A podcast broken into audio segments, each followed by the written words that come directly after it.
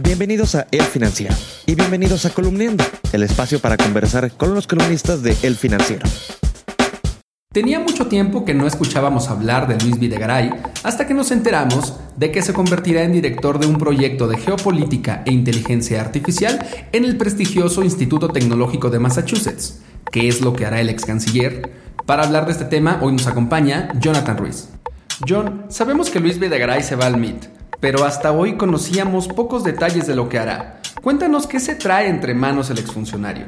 Pues lo que tiene ante sí Luis Videgaray es el proyecto de un año en el MIT, el Massachusetts Institute of Technology, que es pues una referencia global en materia justamente de tecnología y es además una universidad ubicada en Boston, en la cual él estudió el doctorado en economía y que, bueno, de alguna manera es su alma mater. ¿Qué es lo que va a hacer el próximo año?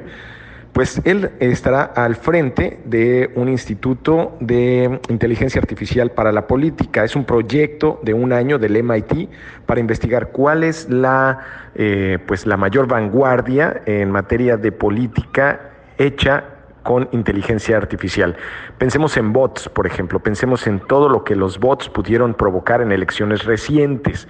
Es eso lo que va a investigar, no solo lo que ya ocurrió, sino lo que está ocurriendo y lo que puede ocurrir con la ayuda de, pues, de los mejores cerebros en el MIT y globalmente. Está haciendo una convocatoria para que en la primavera todos confluyan allá en Boston justamente para obtener un documento de análisis final que presentará dentro de un año aproximadamente.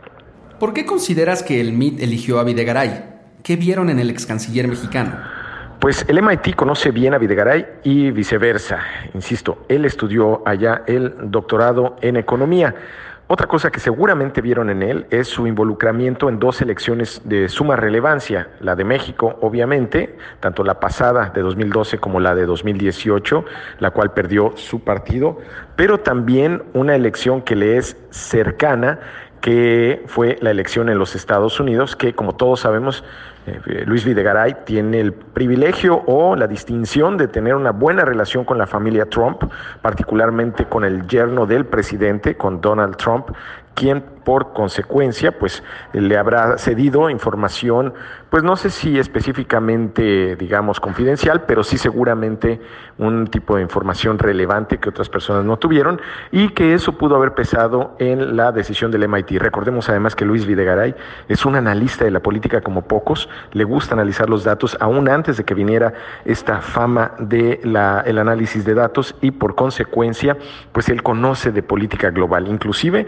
estuvo analizando, a mí me tocó verlo, dando ahí una suerte de plática muy informal, pero eh, muy bien informada en torno a las elecciones de David Cameron en el 2015, ahí en el Foro Económico Mundial, digamos en una plática informal que tenía en una de las cenas del evento, solo como ejemplo que puede servir para saber por qué el MIT lo eligió. Videgaray se va a convertir en un especialista en inteligencia artificial en la política. ¿Lo veremos regresar a hacer política en México con lo que aprenda? Pues no sé si vaya a regresar a la política, evidentemente eso, pues solo él puede saberlo. Lo que sí sé es que estará mejor informado que cualquier mexicano en torno a cómo usar la inteligencia artificial o cómo la usaron, mejor dicho, quienes ganaron o perdieron una elección para tener ese resultado. Entonces, esa experiencia de alguna manera, pues habrá de capitalizarla. La columna Parte Aguas de Jonathan Ruiz la puedes leer en las páginas del financiero los lunes, miércoles y viernes y en www.alfinanciero.com.mx. Soy Omar Ortega, hasta la próxima.